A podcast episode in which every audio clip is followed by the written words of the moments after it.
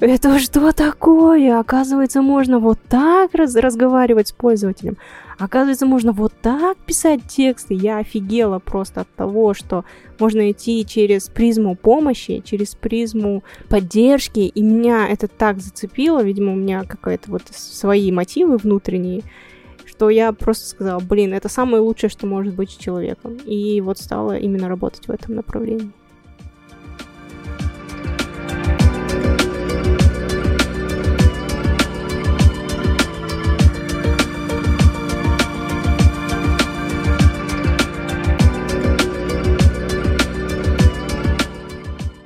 Привет! Вы включили «Дизайн замес» – подкаст, в котором варится каша из продуктового дизайна, скрама, лидерства и менеджмента. Мы – три девушки из разных IT-профессий. Я Елигай, продуктовая дизайнерка, проектирую удобные красивые интерфейсы и верю, что UX спасет мир. Я Лера, Head of UX и Research Lead, строю крутые сплоченные команды и сложные процессы в компаниях. Я Оксана, скрам-мастер и UX-писательница, помогая создавать классные продукты и пользоваться ими. Вместе мы обсуждаем, каково работать в казахском IT на разных позициях в корпорациях и не только.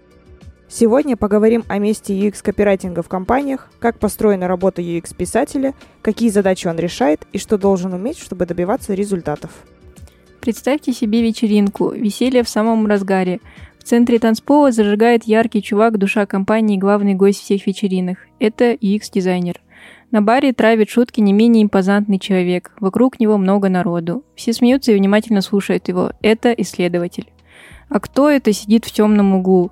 Какой-то мутный чувак, его никто не звал, но он все равно пришел. Поэтому все его игнорируют. Он машет UX-дизайнера, но тот не замечает его в потоке танца. Исследователь вообще пересел от него подальше, так как не понял, кто с ним говорит. Кто же это? Кто аутсайдер всех UX-овых вечеринок? Это UX-писатель, непризнанный, но важный. О судьбе темной лошадки UX мира нам расскажет Оксана. А ты у нас бывший UX-писатель. Бывших, наверное, не бывает. Это как разучиться говорить. Ну, как бы, да, я UX-писатель, но это моя не основная деятельность, вот так скажем. Расскажи, пожалуйста, про свой путь UX-писателя. Как ты пришла к этому? Как это все зародилось в тебе? Ну, скажу сначала, что я выгорела в рекламном агентстве. Там было много всяких факторов, и мне надоело постоянно продавать, что-то втюхивать. Вот этот подход. Когда... Ты была копирайтером, да, Да, извини? там была копирайтером, да. Э, такой подход продавать, продавать, продавать, не через клиент, там всякие штуки говорить, хотя, может быть, продукт не очень. И я немножко подустала от этого и не знала, чем заниматься. И увидела позицию контент-менеджера в крупном банке копирайтера. Прям так и называлась вакансия. И я такая пошла туда, думаю, ладно. У меня были хорошие отзывы об этом месте. Я не планировала, я вообще не знала, что есть UX, и существует такая, такое направление в текстах. Я пришла, уже тогда я знала про Ильяхова, и мы начали работать. Я начала писать тексты, двигаться по Ильяхову, так сказать. И один такой импозантный татуированный мужчина Пришел как-то и сказал, у меня есть э, видеокурс по UX копирайтингу, надо? Я говорю, конечно. А я слышала уже тогда, что там UX, дизайн, и я такая, о, класс. Я такая, конечно. И он скинул, я посмотрела, и у меня просто есть же вот этот мем, когда вот так голова там открывается, да, расширение сознания произошло. Я такая, это что такое? Оказывается, можно вот так раз разговаривать с пользователем. Оказывается, можно вот так писать тексты. Я офигела просто от того, что можно идти через призму помощи, через призму поддержки, и меня это так зацепило, видимо, у меня какие-то вот свои мотивы внутренние, что я просто сказала, блин, это самое лучшее, что может быть с человеком. И вот стала именно работать в этом направлении. Чакру открыли. Чакру открыли мне, UX-овую чакру. Эй, вот она как открывается. Да. Ты вернешься на позицию обычного копирайтера, если будет такая возможность? Нет, никогда. А в рекламное агентство? Нет. Но Оксана же уже говорила, что никогда. Никогда. Если сказать честно, работать с текстами сложно, и с UX-текстами тоже сложно, потому что мы уже говорили, каждый умеет писать, и каждый дает тебе свои рекомендации. Люди иногда по-разному дают обратную связь, у нас не умеют ее давать иногда. И это сложно. Каждый раз это, вот, знаете, э, задевание твоего самого больного эго. ну, как бы я стараюсь воспринимать это адекватно, но бывает иногда очень тяжело и сложно. Поэтому чем больше, тем более сейчас я погружаюсь в свою профессию скрама и понимаю, сколько там всего внутри, тем больше я понимаю, что, наверное, к писательству, возможно, я уже и не вернусь. А расскажи, пожалуйста, вообще, как это зародилось, откуда это взялось? Вообще любой человек, чья работа так или иначе связана с текстом, он всегда задается вопросом, каким вообще должен быть текст. И, естественно, универсального ответа на этот вопрос пока не удалось никому найти, к сожалению, потому что в одно время, когда люди увлекались, там, допустим, фигурными стихами и считали, что э, это круто, чем ты невероятнее завернешь стих там в форме звезды или сердца, тем круче будет. И другие, например, считали, ну, например, Лев Николаевич Толстой, что чем подробнее и размашистее будет текст, тем круче. Все, кто вот сталкивался с творчеством Толстого, они знают, как он любит эти подробности смаковать, растягивать предложения и так далее. Но время шло, и отношение к тексту менялось, а вместе с ним как бы и появлялись новые лидеры мнений. Например, вот наш боженька всех копирайтеров Максим Ильяхов – который пришел и показал всем информационный стиль. Почему я не говорю, что он создал его? Так как идеи информационного стиля как раз-таки пропагандировали еще задолго до того, как появился Ильяхов. Это были Нора Галь и Чуковский. Да, именно тот чувак, который вот про Майдадыра писал, и там «Украденное О, солнце», любимый. да, там я тебя такую гадину изрублю сейчас, как говядину, чтоб не ела мясо человечего. Это вот все детские сказки, кто не понял. А, они говорили, что необходимо избавиться от мусора в тексте, делать его более понятным, простым. Ну, и Ильяхов эту идею просто подхватил и начал активно популяризировать. Давайте сначала разберемся с информационным стилем, так сказать. Во-первых, это не стиль пис... ну, написания текста, а приемы редактирования, который вот как раз-таки помогает избавиться от мусора, про который я говорила, и наполнить его какой-то полезной информацией и сделать читаемым. Я не буду перечислять все приемы, которые, о которых пишет Ильяхов. Их, конечно же, много. Назову три самых важных э, момента. Так, первое, это текст должен быть лаконичный. Тут важно понимать, что лаконичный не значит короткий. Многие думают, что надо кор- коротко писать, там это не всегда так. Он должен быть интересным и честным. А еще а, адепты информационного стиля а, считают, что важна все-таки не форма текста, а его содержание, смысл. И причем здесь как бы Ильяхов со своим информационным стилем и UX-писательство, да, спросите вы. Ну, как раз-таки вот инфостиль, он и подтолкнул копирайтеров писать без воды и прочего всякого мусора и обращать внимание именно на содержание. А UX-писатели, они взяли это за основу и перенесли всю эту идею на интерфейсы. Помните, мы говорили о появлении каких-то гибких методологий ранее, ранее да, в ранних выпусках. Вот э, что результат всех этих э, гибких методологий, появления этих э, методологий, это эволюция от сложного к простому. Э, вот точно такая же история и с UX-писательством. Э, что вообще такое UX-тексты? Сейчас, возможно, кто-то кого-то разочарую, но тут все просто. Это просто тексты, которые написаны для интерфейса. И может показаться, что писать э, быть UX-писателем просто, и он просто пишет какие-то тексты для интерфейса и все, но, естественно, это не так. Слушай, а у меня такой вопрос. Ты говоришь, что не обязательно хороший текст должен быть коротким, но в mm-hmm. то же время в интерфейсе кажется, что он как раз-таки должен быть коротким, нет? Ну, это мы говорили про инфостиль. Инфостиль, он не, не ориентирован на интерфейсы. Mm-hmm. Он, в принципе, ориентирован на все тексты. Если мы говорим про интерфейсы, то да, там желательно писать не супер размашисто, да, не быть как Лев Толстой. Но если мы пишем там, допустим, я не знаю, статью или там какую-то рекламную штуку, то там можно, в принципе, себя особо не ограничивать, но в рамках дозволенного, естественно. Вот ты говоришь про Толстое, а у меня в голове почему-то Гоголь. Именно в мертвых душах был гребаное описание какого-то одного куста на холме. Четыре страницы. Я до сих пор помню, как я материлась еще тогда, вот в детстве, когда читала. Ты просто, если брать «Войну и мир», там, по-моему, во ну, второй да. главе, там идет вплоть э, Толстой, по-моему, если мне не изменить память, он даже рисовал расположение войск Российской империи и французской армии. Он очень детально все это описывал, какие у них там обмундирования, там вот это все, ну, как бы он считал, что это важно. А мне кажется, там просто вот как раз-таки, если про тексты говорить, раньше не было ни телевидения, ни чего-то там такого, где можно было бы провести приятное время. Это Оставалось только, офигенный. Четыре листа. Да. И осталось только, я извиняюсь, трахаться или читать. И вот, видимо, если вспоминать вот то, что они описывали там в отцах и детях, тех же самых, да, и мертвых душах, трахаться было непри... неприлично, а... Ну, хотелось говорить. Да, да, а вот, а вот э, зато можно было долго и нудно читать. Как мы от, ли, от литературы к сексу перешли. Блин. Нет, я, я просто представить себе пытаюсь, вот как люди вот эти вот, которые там жили в то время, да, они, де, девушки, да, либо вязали, либо шили, либо вышивали, либо читали «Войну и мир», или еще что-нибудь там. А, мужчины либо воевали, либо бухали. Карты играли. Карты играли, да, вот еще.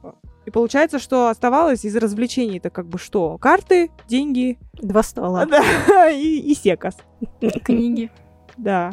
Но не UX-тексты, конечно. Ну да, тогда об этом речи не шло. Это какой-то этот э, Маяковский, что ли, в мире писателей, от которого все офигели от того, что он да. берет и пишет э, много э, строчек и получает больше бабок остальных. Просто зачитерил. Мне кажется, вот как раз Маяковский это тот чувак, который э, хакнул систему, и вот когда вот индийские разработчики, например, раньше это было очень модно, да, писать много-много-много-много строк кода, и за каждую строку кода им платили. Вот. И, по-моему... Маяковский он... нашего времени. Да, он нашел, короче. Ты хочешь сказать, что Маяковский индийский разработчик? Ужас. А, Оксана, расскажи вообще, как правильно делать UX-тексты? Первое, что должен сделать UX-писатель, а, он должен убедиться, что текст вот действительно нужен. Это вот, знаете, как вот разработчики бывают, там 350 вопросов тебе зададут, действительно эта кнопка нужна или нет, так и ты должен узнать. Блин, а мне не задают такие вопросы. Ну, точнее, я не так часто с таким встречаюсь, они такие, а что, кнопка будет? Такая, да, будет, хорошо. Ты сти... а потом они не работала с одним человеком, который, прежде чем что-то сделать, будет тебе... А просто они потом тихо не делают, и все. А потом ты в продакшене видишь говно. А потом что-то сломалось, да. Вот тут как бы начинается такая самая жара. Ты должен посмотреть на весь процесс. Он, ты должен донимать бизнес, донимать разработчиков, донимать UX-дизайнера.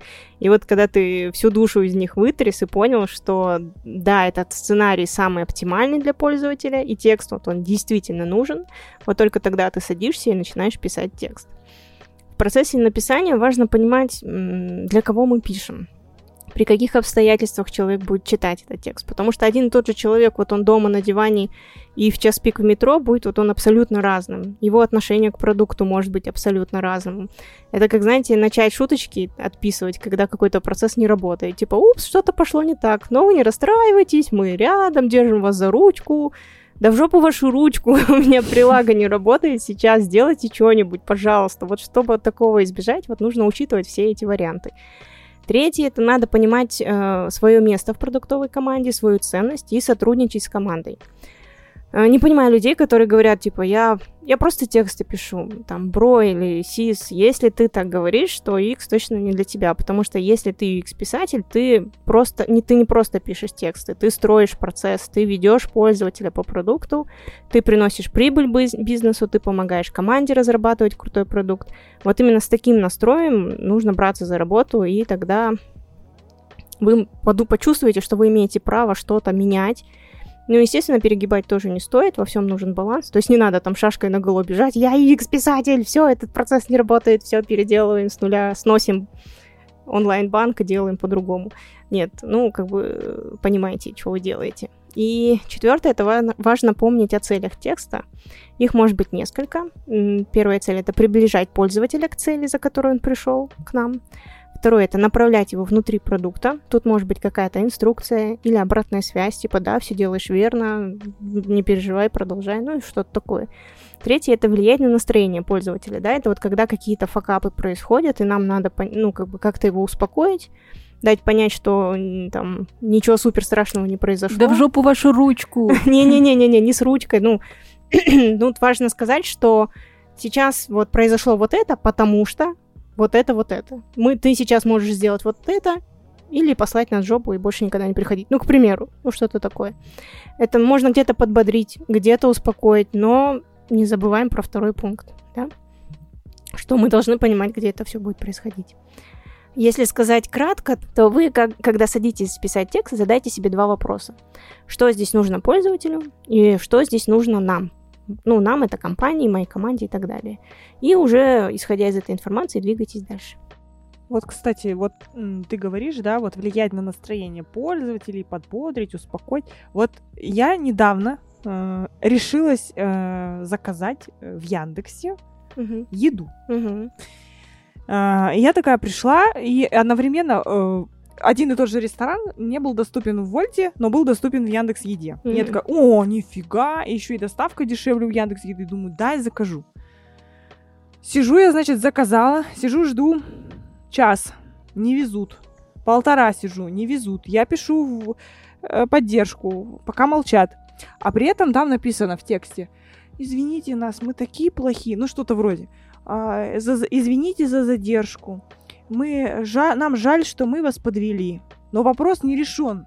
И мне вот эта вот э, их попытка загладить свою вину и заранее поставить себя в какую-то ущербную позицию, меня дико выбесило. С одной стороны, мне стыдно бить лежачего. Вот такое ощущение, младенцев. Да, такое ощущение у меня возникло. Как будто бы я сейчас, если буду ругаться, я их обижу. А при этом мой сервис оказывается дерьмом.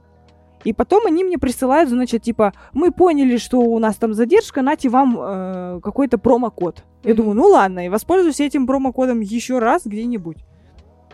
Заказываю. Угу. Ага. И потом а, происходит и в том же ресторане с, той, с теми же даже продуктами, блин. Я просто через неделю, через два дня заказала еще раз. И у меня опять та же самая ситуация. Упс, извините, мы такие плохие. Да что тебя, блядь, я просто больше не закажу это. Потому что даже если я вот я в Вольте заказываю то же самое, например, да, мне привозят быстрее без вот этих вот всех извинялок, я все равно пойду туда. И эти извинялки меня заранее как будто бы а, манипулируют мною, вот. И мне вот это не нравится. Да, тут важно не спуститься в манипуляцию, типа сразу сказать. И я еще не приветствую, когда м, продукт просит всегда типа прощения, извинения, пожалуйста. Не нужно ставить свой продукт в какую-то такую позицию, ну, я не знаю, какого-то такого человека, который вот что-то все время косячит. Нет, ну, как бы нужно понимать, что есть какие-то проблемы, которые случаются, и важно человеку в этот момент не извинения дать, а решение какой-то проблемы. И продумывайте, как бы если сценарий постоянно повторяется, продумайте, как человек в этом сценарии может быстрее решить проблему, не через поддержку. Может быть, у него там, я не знаю, телефон горячей линии, может быть, можно напрямую в ресторан позвонить. Ну, то есть надо искать. Это как раз-таки из-за того, что не проработан процесс, не продуман. Mm-hmm. И они этот сценарий не обдумали. Не обкатали. А как э, бороться с тем, что вот тебе коллеги говорят с бизнеса, слушай, давай не будем говорить, что у нас сервис сломался, давай что-нибудь ему там завернем как-то в конфетку красиво, ничего не понятно, но зато мы не скажем ему ничего. Как это, ты это вообще боль, боль просто. Они всегда боятся говорить, давайте не будем это говорить. Я всегда спрашиваю, а почему мы не будем это говорить? В чем причина? Ну вот мы будем выглядеть в, в глазах клиента. Да ты будешь хуже выглядеть в глазах клиента, если ты будешь изворачиваться, врать и э, вот как в ситуации, которую Лера описала, просить прощения, но ничего не делать. Если бы они честно сказали, блин, у нас не работает система, сейчас все сломалось. Вы, ты можешь подождать 5 минут, либо можешь сюда позвонить, либо давай мы тебе вернем бабки, и ты там сделаешь заказ в другое время. Человек понял, в чем причина, да, сломался сервис, да, неприятно, но такое бывает. Но тебе честно об этом сказали и предложили варианты решения. Мне кажется, это ну, менее травматично для клиента, чем вот извиняться и там вокруг да около говор- ходить и не говорить о проблеме напрямую. Вот у меня еще вопрос появился. Вот я сейчас вспоминаю, вот когда, э, допустим, нет UX-писателя в командах вообще и в компании, в принципе, часто вот эту функцию UX-писателя, или так я бы назвала это, что такое, согласователь текстов в интерфейсе, вот так это я бы сказала, а, это обычно э, становится этим человеком э, продуктовый дизайнер или еще хуже дизайн-лид, которому больше, конечно, заняться нечем. И вот, ситуация следующая. Допустим, а, бизнес понимает, что а, есть проблема, эта проблема лежит там, я не знаю, вот какая-то техническая, или, допустим, э, был какой-то там фрод или еще что-нибудь, mm-hmm. они быстро пилят какое-то решение, mm-hmm. они это решение запилили, там, может, даже помимо дизайнеров, а потом пишут тебе и говорят, согласуйте, пожалуйста, текст вот на этом экране, который мы вот тут спроектировали, подумайте, пожалуйста. Что в таких случаях делать? Вот вот, ну тут это вот схема работы с текстом. Ты начинаешь выяснять, а нужен ли тут вообще текст. А Или... вот тебе не говорят, они а, просто говорят, а, ты, а тебе никто не скажет. То есть ты когда думаешь, Нет. что такой копирайтер пришел, а здесь нужен текст, и все такие, нужен или не нужен. ты должен сам выяснить, то, то есть ты должен... Нет, смотри, они говорят, нет времени объяснять, согласуй текст. Не, бу- не буду согласовывать. Ага. Да, или при, придумай, напиши что-нибудь. Не буду писать. Зачем этот текст нужен? Для чего? Как? Почему мы это делаем? Угу. Объясните. Пока я не пойму, я, а я не напишу, понимаешь, нормально, пока я не пойму, зачем это надо. Не, ну я-то, конечно, понимаю. Просто да. я тоже начинаю задавать вопросы, например, на своем месте, если мне такое прилетает. Но чаще всего, если я просто быкую и не согласовываю, они просто едут с тем решением, которое придумали. И вот это говно собачье, если честно. Так да. не надо делать. Так бывает часто. А в таком случае ты идешь, допустим, к продуктовому дизайнеру и говоришь, эй, чё, чё ты сделал? Ну-ка быстро чини. Или кто это сделал? Ну, у меня не было прям такой ситуации, потому что в основном мы все разрабатывали совместно с дизайнером. И то есть я не встречала такой ситуации, что что-то приносят, и я такая... Иногда бывало, кстати, да. Сейчас я вспомнила, и тогда mm-hmm. я спрашиваю, кто это наделал? Ну вот. а кто-то там наделал, никто не создается, и мы бы это переделывали. Кто пукнул? Да, выясняем, зачем это надо, как это надо, по-другому никак нельзя. Ну, хорошо, давайте так делать. Если по-другому никак не получается, это единственный возможный сценарий. Тогда работаем. Но ну, прям вот такого не было жуткого. Мне кажется, даже если, наверное, вот такие ситуации возникают, ну вот как мы их решаем, да, мы просто потом берем в проработку. Вот мы понимаем, что сейчас нам никто не ответит на эти вопросы. Да, либо можно сделать какое-то такое решение. Да. Чтобы прикрыть одно место, да. Да, худфикс. А, по- а потом доработать. Угу. Либо так, если по-другому никак нельзя. Да. Ну, раз уж мы заваливаем Оксану вопросами, а, скажи, мне вот интересно, насколько UX-писатель влияет на сам продукт. Ну, понятно, что он отвечает а, за текст, да, за то, как воспринимают его пользователи. Но вот, допустим, э, как раз вот в банковской сфере очень много всяких терминов, и там тебе начинают, типа, мы должны использовать слово вознаграждение. Ты говоришь, непонятно, что это такое. Это не вознаграждение, это, по сути, комиссия. И что делает вообще UX-писатель? Просто соглашается или начинает там с ними воевать и говорить, «Э, да вообще ваши там нищенские комиссии, они никому не нужны, вообще все переделайте, и дело тут не в тексте. И там текст не нужен. Что вообще делать тогда? Смотрите, когда работаешь с банковским продуктом, да, хочется написать понятно и просто. Но есть проблема в том, что у нас есть регулирующий орган, Национальный банк, который может очень сильно всех обижать и деньгами, и штрафами, и там лишениями лицензии и так далее. Здесь нужно быть очень осторожным. Я понимаю, чешутся руки, хочется писать, что не вознаграждение, а комиссия, но на самом деле у нас был такой кейс, есть разница Комиссия означает одно, вознаграждение другое. Если мы пишем вместо вознаграждения комиссии, то банк, Нацбанк, проверяя, может это понять буквально, и потом ты просто не докажешь о том, что, ну, так пользователю непонятно. Они тебе откроют, скажут, есть закон, и все, братан, плати деньги. Поэтому здесь нужно смотреть, насколько возможно это нужно писать э, понятно, но в то же время не забывать, что есть регулирующий орган, и нужно соблюдать какие-то правила. К сожалению, в этой сфере только так. Угу. Но мне кажется, что вот как раз вопрос про писать комиссию и вознаграждение, если это, допустим, не касается регулятора, то это в основном, наверное, уже про tone of voice ближе, да, и редполитики какие-то. Да, вот вообще, да, было бы хорошо и вообще важна и tone of voice, и ред политика в организациях, чтобы все это было прописано, как мы это понимаем, как вообще мы это доносим. Но, к сожалению, многие компании вообще пренебрегают этим, они считают, что это не важно вообще, и нечего на эту хрень время тратить. А это важно, ребята. Я бы даже сказала, что это капец как важно, потому что произ... ну, что может произойти, когда в компании нет даже какого-то элементарного tone of voice или какой-то ред политики. Допустим, у каждого продукта разная подача подачи текста. Я бы даже сказала, сколько там копирайтеров будет, столько же разных стилей у вас и будет транслироваться. Ну, как бы, ну, а что такого, да? А то, что у пользователя вашего продукта поедет крыша просто на самом деле. На сайте с ним говорят так, в приложении с ним говорят вот так, в чате поддержки по-другому, в отделении по третьему, а между тем это голос вашей компании, который слышит ваш пользователь. И вот просто представьте, что вы знакомитесь с человеком, а он в разных ситуациях с вами разговаривает разными голосами. Естественно, вы подумаете, что это какой-то сумасшедший чувак, и перестанете с ним общаться. И правильно сделаете. Да, да, сплит. Потому что, ну, это ненормально. Вот и с продуктом возникает точно такая же история. Важно говорить с пользователем на одним языком в любом канале коммуникации, который у вас есть, и тут дело даже не там в написании слова кэшбэк или кэшбэк, да, или О, вы боже. с маленькой, или вы с большой. Ой, мое больное любимое. Да, хотя не, это... У меня кэшбэк больной. хотя, хотя это тоже важно. Тут дело в подаче информации, какой тон, какой стиль, как мы будем себя вести в этой ситуации, как мы ведем себя в этой ситуации.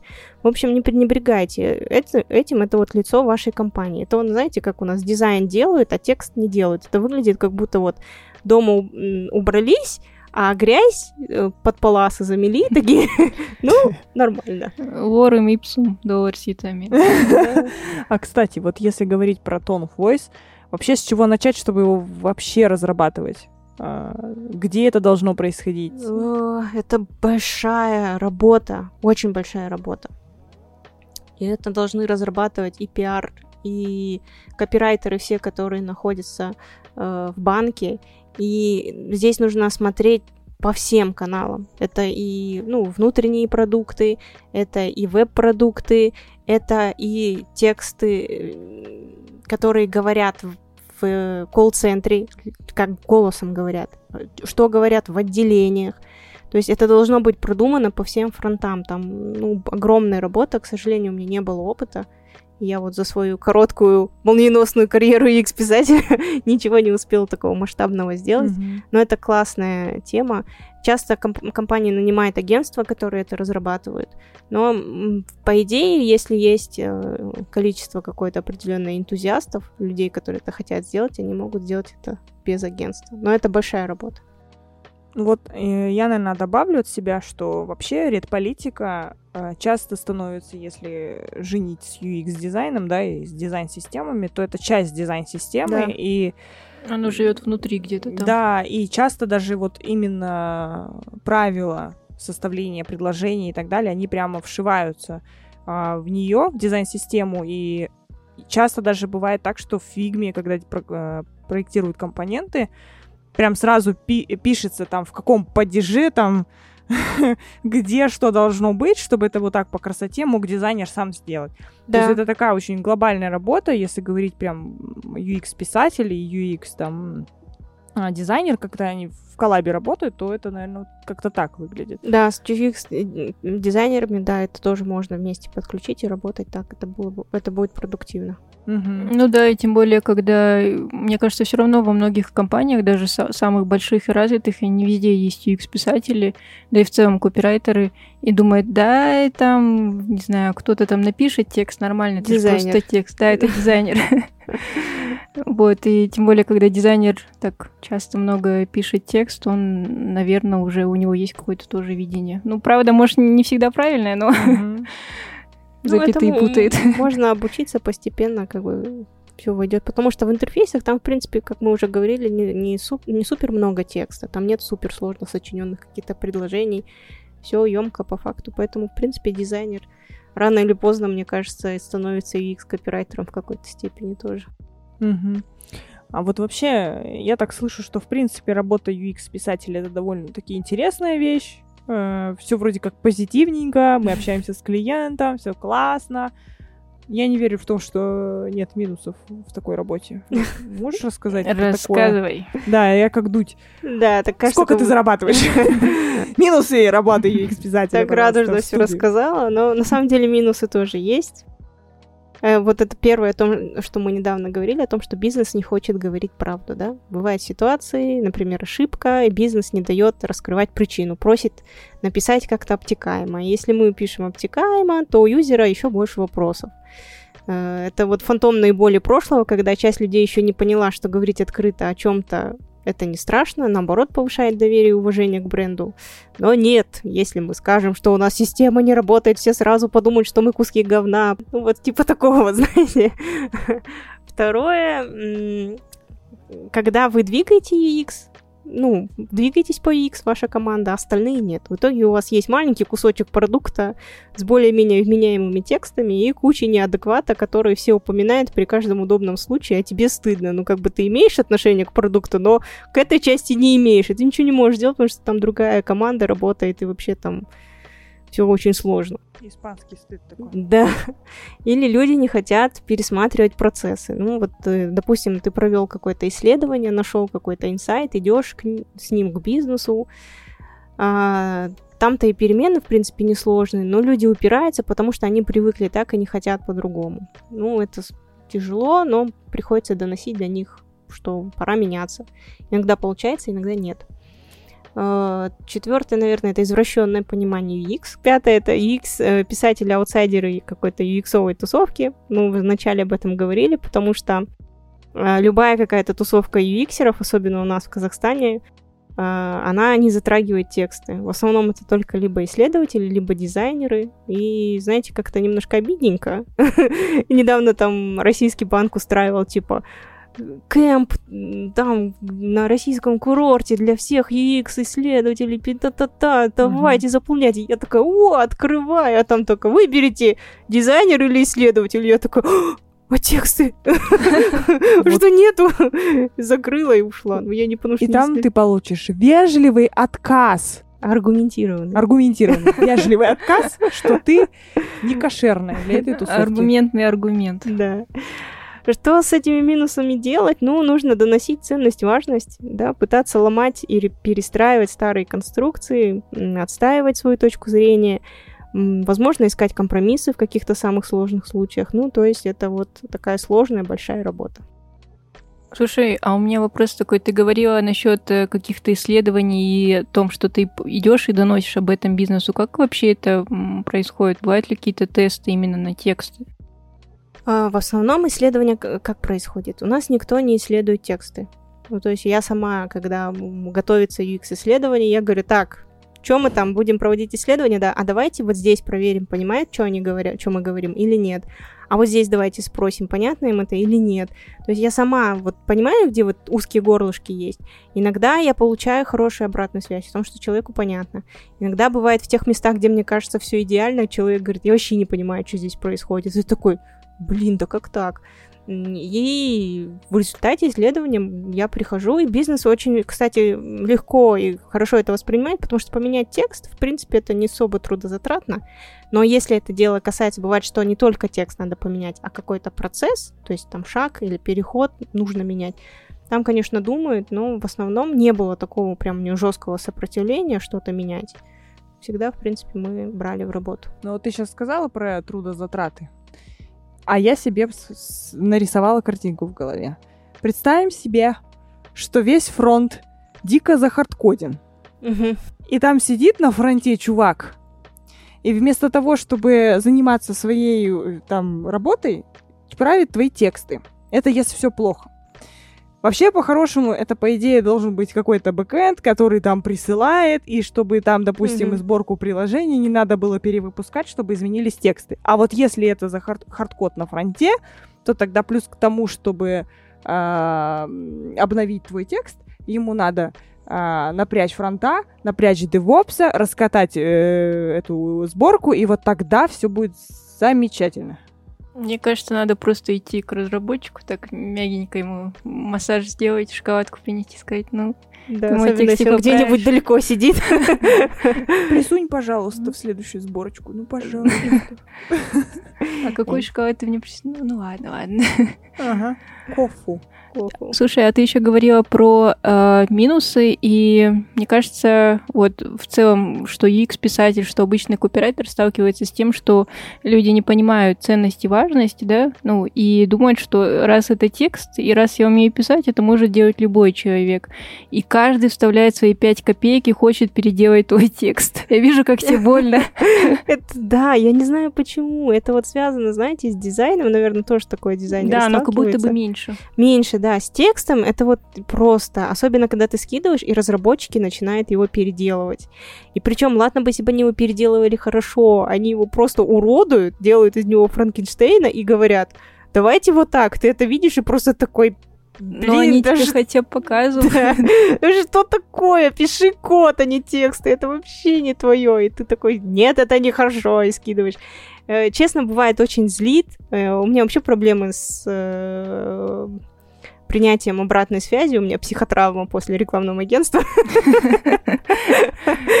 Но я стараюсь брать себя в руки, э, говорить, что люди добрые, они желают мне добра и ничего плохого. Вот, но это сложно. Просто нужно понять, что они хотят сделать лучше, но не всегда знают и умеют как. А еще, знаете, есть такие случаи, когда ты скидываешь, а он проверяет это в, на главреде, и такой скидывает, а у тебя текст 7,5. Ну что мне теперь там, вены порезать или убиться? Что сделать? Что ты хочешь? Ну как бы... Мы можем написать на 10, но это будет непонятный текст. Ну, сам даже Ильяхов говорит, что это не панацея, не надо стремиться к 10. То есть он mm-hmm. просто помогает вам как-то почистить, но не значит, что вот 10 это хорошо. Не всегда. Угу. А вот ты сказала насчет того, что э, разработчики могут менять текст. Вот э, я так поняла, они с тобой это пытаются согласовать, да? Ну, а есть да. же, наверное, такие моменты, когда они сами там что-то сделают. Не дай боже, такого не было. Потому что если они зальют то, что они предлагают мне на прод, это будет просто стыдобище и позорище. Угу.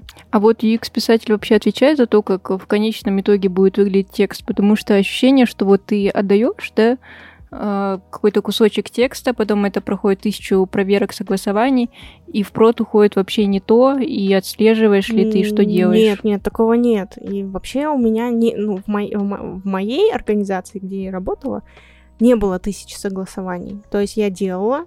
Если там замешаны какие-то истории с Нацбанком, как я уже говорила, то тогда да, мы это утверждали с некоторыми людьми, которые говорили, да, здесь все все по шариату, все нормально, все работает хорошо. Халяльное. Халяльное, да, можно, можно постить.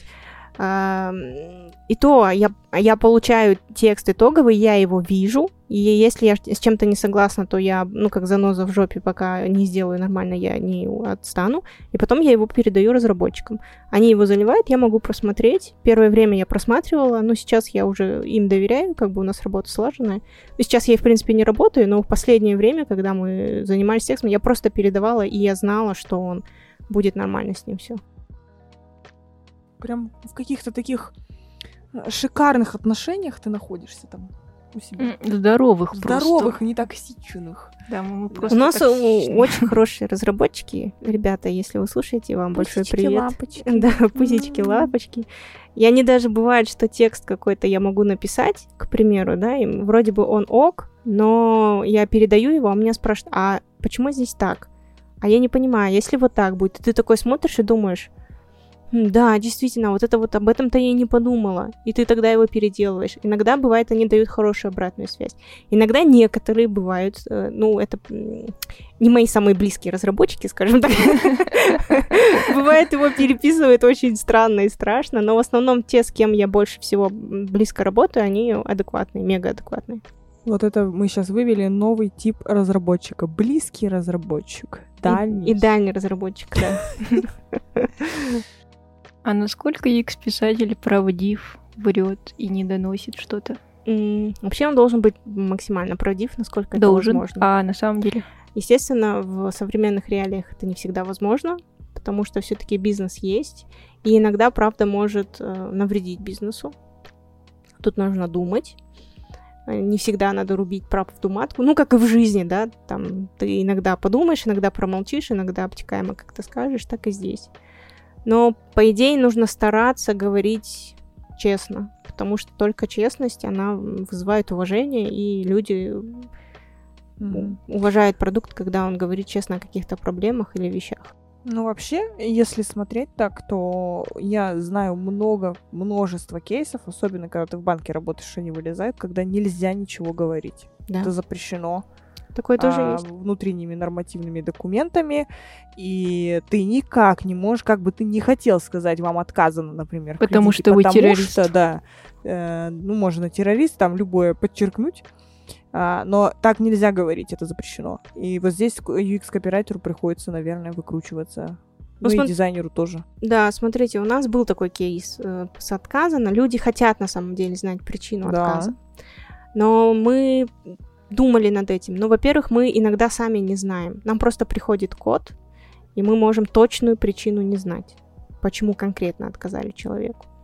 Поэтому мы вывели топ-3 самых э, самых-самых таких отказов. И написали, что вам отказано. Мы не можем сказать вам точную причину, но вот есть три самые распространенные.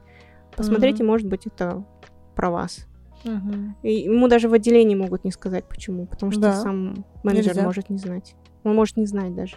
Ему просто приходит ответ. Да, и это тоже. Да. Ну вот э, мы так поговорили уже о таких вот м, вещах более точечных там про UX, а, про то, как вообще работать а, с UX текстами и так далее. А вот ты пришла из копирайтинга вообще в профессию в первую, ну вот первое вхождение было. Да. В чем вообще разница-то между UX писателем и э, копирайтером? Ну, потому что это разные две профессии. У них потому что разные задачи стоят. Вот задача копирайтера, она заключается в том, чтобы привлечь внимание и продать. Поэтому он использует там всякие замудренные обороты, вычурные слова. Ну, в общем, креатив такой чистой воды. У UX-писателя у него другая задача. Это помочь пользователю достичь цели, за которой он пришел к продукту. Поэтому он пишет таким простым, понятным языком, чтобы пользователю было легче взаимодействовать с продуктом. А у копирайтера цель это продажи, у UX-писателя это продукт. Первое, о чем он должен думать.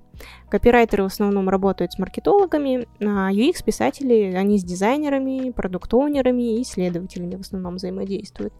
Копирайтеры, они рассказывают истории, вот этот вот самый модный сторителлинг, когда ты начинаешь читать пост, там, да, «Вы знаете, вот в детстве у меня там были та-та-та-та-та, и вот мне сейчас помогает вот это. И такой, блин, я хотел эту историю прочитать, а ты мне тут пихаешь, это на самом деле обидно.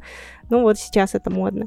А X-писатель, он как бы ведет беседу, он взаимодействует с пользователем, отвечает ему, помогает и так далее.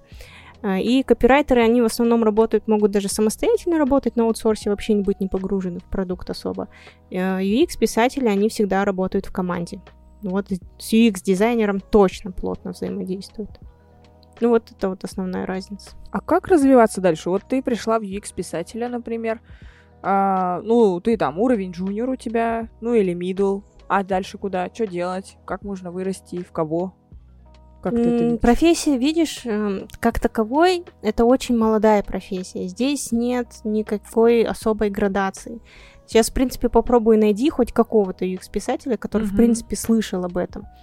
Поэтому я не знаю, куда разберу. UX-коуч, UX-лид. Кстати, вот да, интересно. Что-то туда, наверное, да. Это человек, который может передавать свои знания, обучать других. Наверное, куда-то туда. Но пока у нас просто ищут людей, которые могут этим заниматься.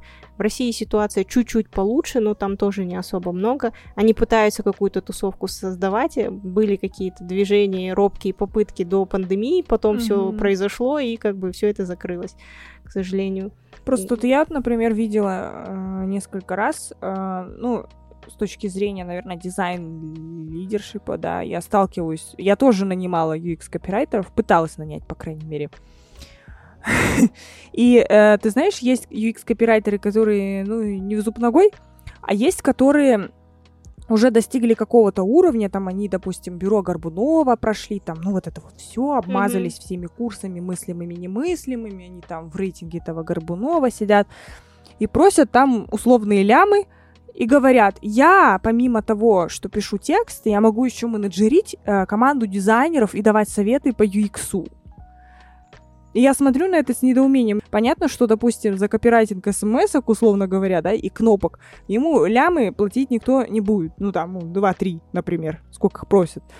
А, И причем это не единственный такой кейс, который я встречала. Там, ну, таких несколько э, штук, четыре мне попадалось вообще за все это время. А, и смешно смотреть, и я вот думаю, а, вот или этот ЧСВ так зашкаливает у X-копирайтеров, или они чувствуют свою какую-то уникальность, я не знаю, вот Что с чем их это мало? связано, да, вообще, как ты Я думаешь? не знаю, я не знаю. Я вообще очень скромный UX-копирайтер. Когда мы искали замену на мою позицию, я офигела, с каким знанием люди приходят и какую зарплату они просят. Мгм. Я соглашусь, что можно платить лям, но если человек готов менять процессы. Не менеджерить дизайнеров, нет, это не его задача. Зада- это задача там тех лида дизайнеров, да, или тем лида дизайнеров.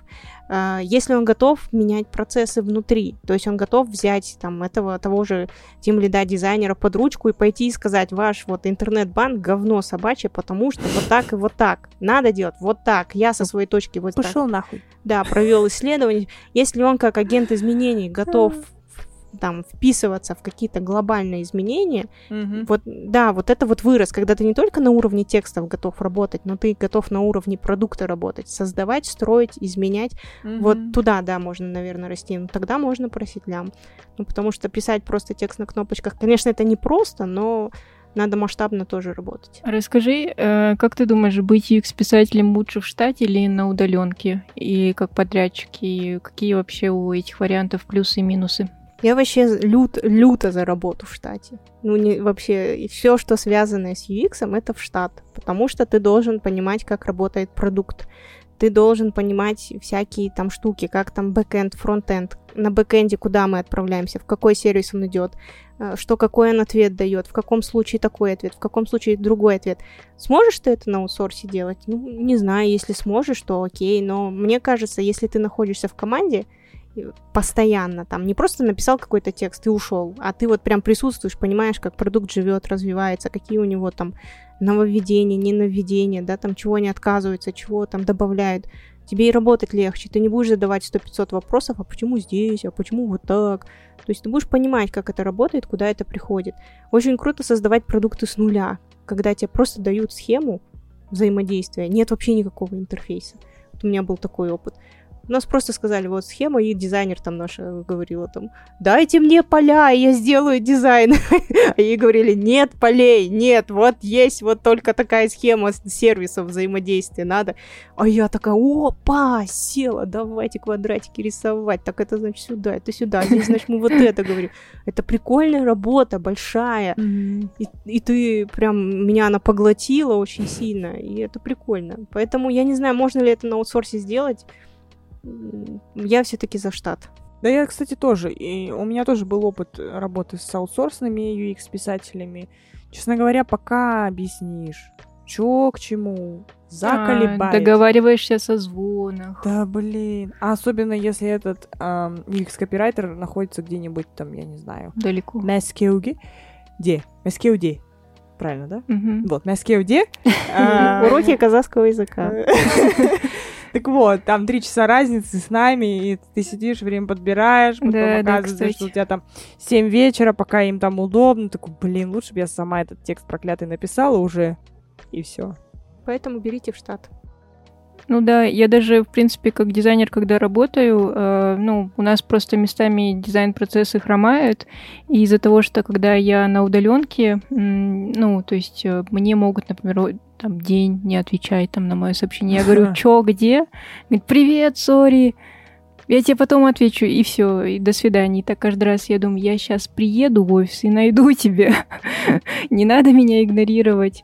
И мне кажется, как раз-таки, если вот эти дизайн-процессы хромают, и ты не знаешь э, очень хорошо там с с кем ты работаешь, ну, такая разношерстная команда, то, наверное, лучше штат. Да, и очень хорошо, когда UX-дизайнер и UX-писатель, они вот складываются как пазл.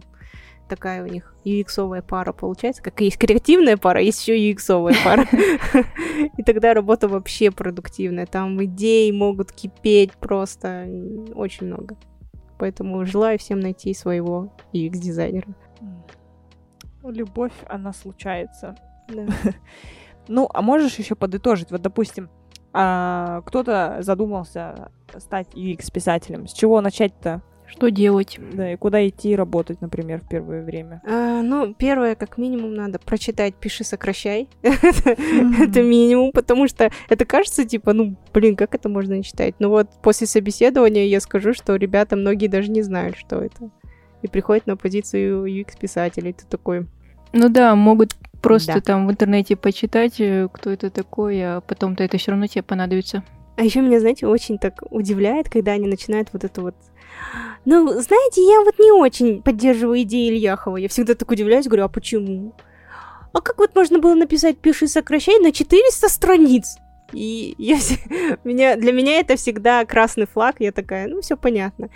Ребята, вот чтобы у вас, если в следующий раз не говорите этих глупостей, там 400 страниц, большинство там примеры. Вот это, знаете, как у дизайнера есть насмотренность, он смотрит на картинки постоянно, красивые, а потом видит, где говно картинка, а где красиво. Так и здесь это нужно для того, чтобы у вас насмотренность к тексту возникла, и вы просто, смотря на текст, понимали, что текст говно, а этот не говно.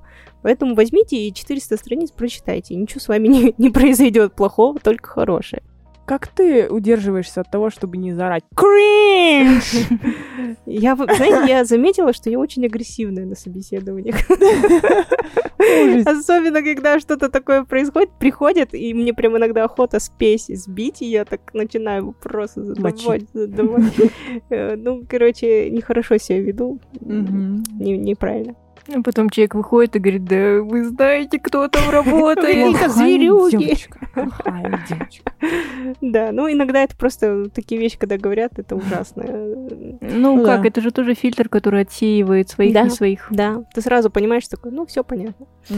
Хорошо, если вы прочитали «Пиши, сокращай», что еще нужно сделать? Им нужно уметь писать четко, емко, понятно, без воды. Вот эти вот, знаете, там прекрасный продукт, который поможет вам улучшить моментально. Жизнь, моментально переводить. Не надо этого, это уже все наелись, все, пока это старое. Нужно знать, что такое Figma, понимать, как с ней взаимодействовать, потому что основная ваша работа будет идти там. Все макеты, все происходит в основном там, поэтому если вы будете делать большие глаза, что это, ну, уже как бы не очень, ребят. Нужно понимать, как работает продукт, ну, там, что у него под капотом, да, с какими сервисами он взаимодействует, как я уже говорила, что как работает. Отсюда сразу идет, ну, что нужно понимать, что такое фронт, что такое бэкэнд, что такое API, что такое ручки, они вот очень любят разработчики. API и ручки, в принципе, одно и то же, типа, надо ручку сделать, и ты такой, первое время, что за ручка? Что это такое? Ну, в общем, как-то примерно понимать, о чем они говорят. Глубоко не нужно, но хотя бы вот в общем, о чем речь идет, как бы это важно. Нужно понимать, что такое клиентский путь, осознавать важность исследований, иметь желание принимать в них участие, работать в тройке, там, UX-дизайнер, следователь, UX-писатель. То есть э, важно понимать, что вам нужно взаимодействовать с большим количеством людей. И тогда вы будете продуктивно работать. Нужно быть эмпатичным, нужно уметь ставить себя на место другого человека, да, понимать, что сейчас он чувствует в этот момент, если он прочитает, а как вот, ну, уметь перестраиваться. Нужно задавать правильные вопросы. Вот знаете, какой самый главный вопрос UX-писателя? Какой? Почему? Почему мы это делаем? Почему это важно пользователю? Почему фронт не хочет, а бэк не может? Почему? То есть, и нужно, наверное, иметь какую-то настойчивость и какой-то там альтер-эго мозгоклюя, который будет постоянно всех донимать, выяснять, э, добивать. Ну вот, вот такое. Я UX писателя. Да. Я UX-писатель. Да, есть дизайнерский, есть, Лаконичные. есть UX-писательский. Унифицировали. Унифицированные, лаконичные яйки UX писатель. А нужно ли быть каким-то проактивным чуваком? Что ты понимаешь под проактивностью? Я просто не совсем знаю, как работают э, UX-писатели. Ну, то есть э, примерно понимаю, но мне кажется, везде тоже по-разному. Вот, например, как это происходит? Э, UX-писатель сидит, а на него падает задача, и он решает эту задачу, дает текст, приходит следующая задача. Или он сидит и там ковыряет и видит, что, я не знаю, там э, в Инстаграме написали «вы» с большой буквы, да, не дай бог, э, в банковских интерфейсах э, «вы» с маленькой буквы, буквы а где-то контакт-центр, где-то колл-центр, и он такой начинает все это чинить и поднимать. Да, конечно. То есть сидеть просто и ждать, когда вам придет задача, не получится. Так может быть какое-то время, когда вы только придете, но потом вам нужно самому искать точки улучшения. То есть нужно, тут еще важно относиться к продукту как к своему продукту, к тому, что ты делаешь. Это не банковский продукт, да, это не банковская прила или это не банковский сайт, это твой сайт, ты его делаешь, ты его развиваешь, ты его улучшаешь, и ты за него ответственен, твой проект, которым ты занимаешься. Вот, и ты должен его всяко разно там растить, улучшать. Ну, естественно, должен быть проактивным. Ну что ж, я думаю, в принципе, мы можем, наверное, закругляться. Да, давайте. М, Да, было очень классно побеседовать на тему UX э, райтинга. Я думаю, мы зацепили только очень поверхностно все, и можно долго и долго продолжать. Можно, Мгм. но не знаю, нужно ли. Да, э, поэтому а, думаю, на этом мы закончим. Спасибо, Оксана. Спасибо вам. Спасибо тебе. Да, пока-пока. Пока. Давай.